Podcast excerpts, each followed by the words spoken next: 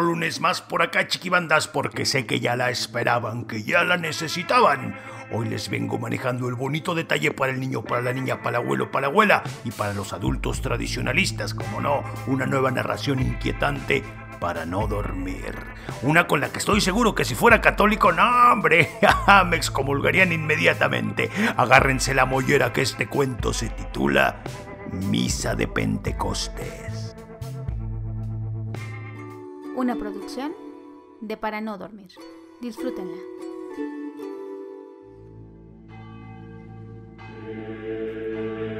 Las campanas repicaron, y a pesar de ser un sonido que le debería resultar familiar por escucharlo varias veces al día, las de esta tarde fueron diferentes, como provenientes de un sueño, lejanas y envueltas de un eco fantasmagórico.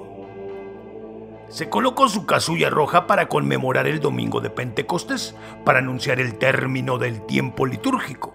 En cuanto besó la estola que pronto se enredaría al cuello, sintió un escalofrío que le recorrió desde la nuca hasta la espalda baja. Acompañado de un adormecimiento de las muñecas y un hormigueo en los dedos. Cerró los ojos y se santiguó. Hacía mucho tiempo que no experimentaba una sensación igual. Desde el último año del seminario, para ser exacto. Amainó toda duda para salir de la sacristía a celebrar la misa. Avanzó hasta el ambón, pero fue incapaz de continuar. Detuvo sus pasos por un momento y los que dio a continuación fueron lentos e imprecisos.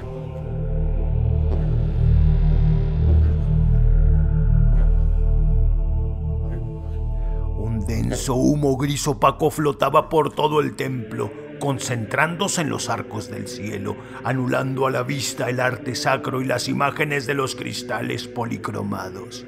Esa tarde no correspondía encender incienso, aguzó la vista, pero no halló a los acólitos por ningún lado.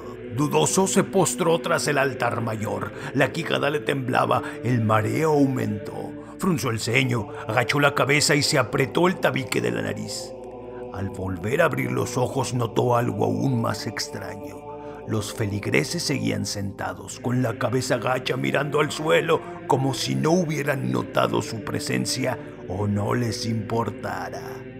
No parecían personas sino maniquís inertes, además carentes de colores vivos, como sacados de una vieja fotografía nebulosa en blanco y negro.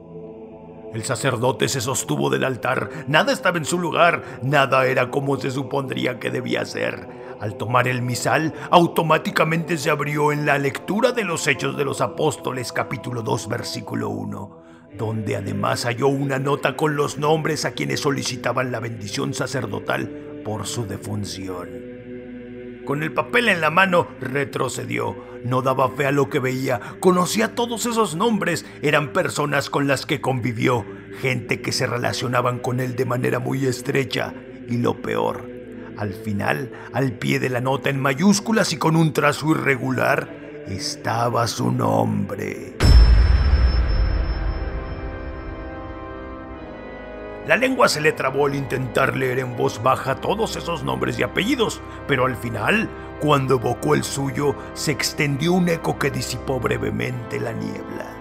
Y como si fueran gobernados por una misma voz, todos los feligreses por fin levantaron la cabeza, concentrando sus miradas vacías en el sacerdote. Con movimientos epilépticos se pusieron de pie para avanzar y reunirse en la nave central. Y a continuación, con una danza irregular e intermitente avanzaron hacia él. Jamás en su vida sintió un terror igual. No sintió miedo el día en que en una riña en el seminario, al forcejear con un compañero en las regaderas, le hizo caer de espaldas para terminar estrellando su cabeza contra la trampilla de azulejos. Fue sorpresa y no miedo lo que experimentó al ver la sangre escapando. En lugar de buscar ayuda, el muy desgraciado se quedó a observar con detenimiento cómo se le escapaba la vida, y a pesar, no se detuvo para frotar sus genitales contra el cuerpo húmedo de su compañero hasta acabar encima del cadáver.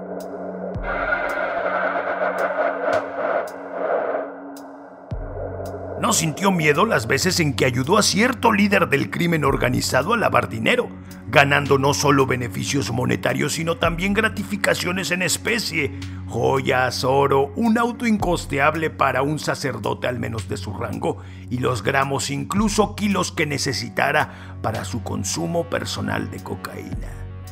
No sintió miedo al humillar a las prostitutas que frecuentaba de cuando en cuando para sosegar esa ira e impotencia, y como les decía, santificar sus cuerpos impuros con la espesura sagrada de la virilidad. No sintió miedo cuando tocó, besó y acosó a los acólitos a pesar de ir contra la voluntad de ellos, o las difamaciones que cometió al divulgar con exageración las confesiones de todos los que buscaban la absolución o las veces que usó su posición para amedrentar a quien considerara pertinente con tal de obtener un beneficio.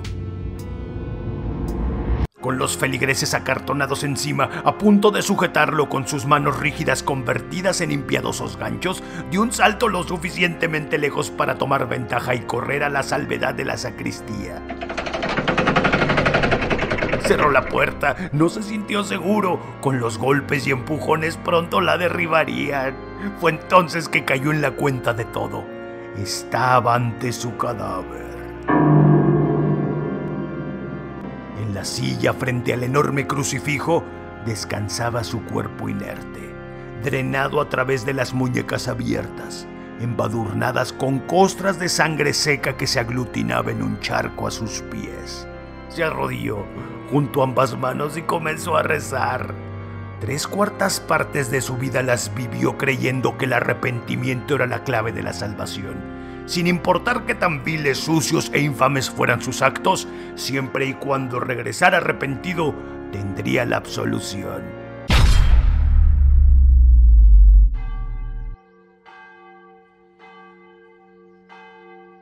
La puerta dejó de agitarse, los alaridos se silenciaron el sacerdote abrió los ojos, las campanas repicaron y a pesar de ser un sonido que le debía resultar familiar, por escucharlo varias veces al día, las de esa tarde fueron diferentes, como provenientes de un sueño, lejanas y envueltas de un eco fantasmagórico. Se colocó la casulla roja para conmemorar el domingo de Pentecostés, para anunciar el término del tiempo litúrgico. En cuanto besó la estola que pronto se enredaría el cuello, sintió un escalofrío que le recorrió desde la nuca hasta la espalda baja, acompañado de un adormecimiento de las muñecas y un hormigueo en los dedos. Se detuvo antes de santiguarse. Todo estaba siendo exactamente igual que hace unos minutos. Se giró, pudiendo encontrar lo que ya imaginaba, su obsceno cadáver desangrado ante el crucifijo. Supo entonces que esa no era la segunda ni la tercera vez que se veía muerto mucho menos la última. Era un bucle, un bucle que continuaría por la eternidad.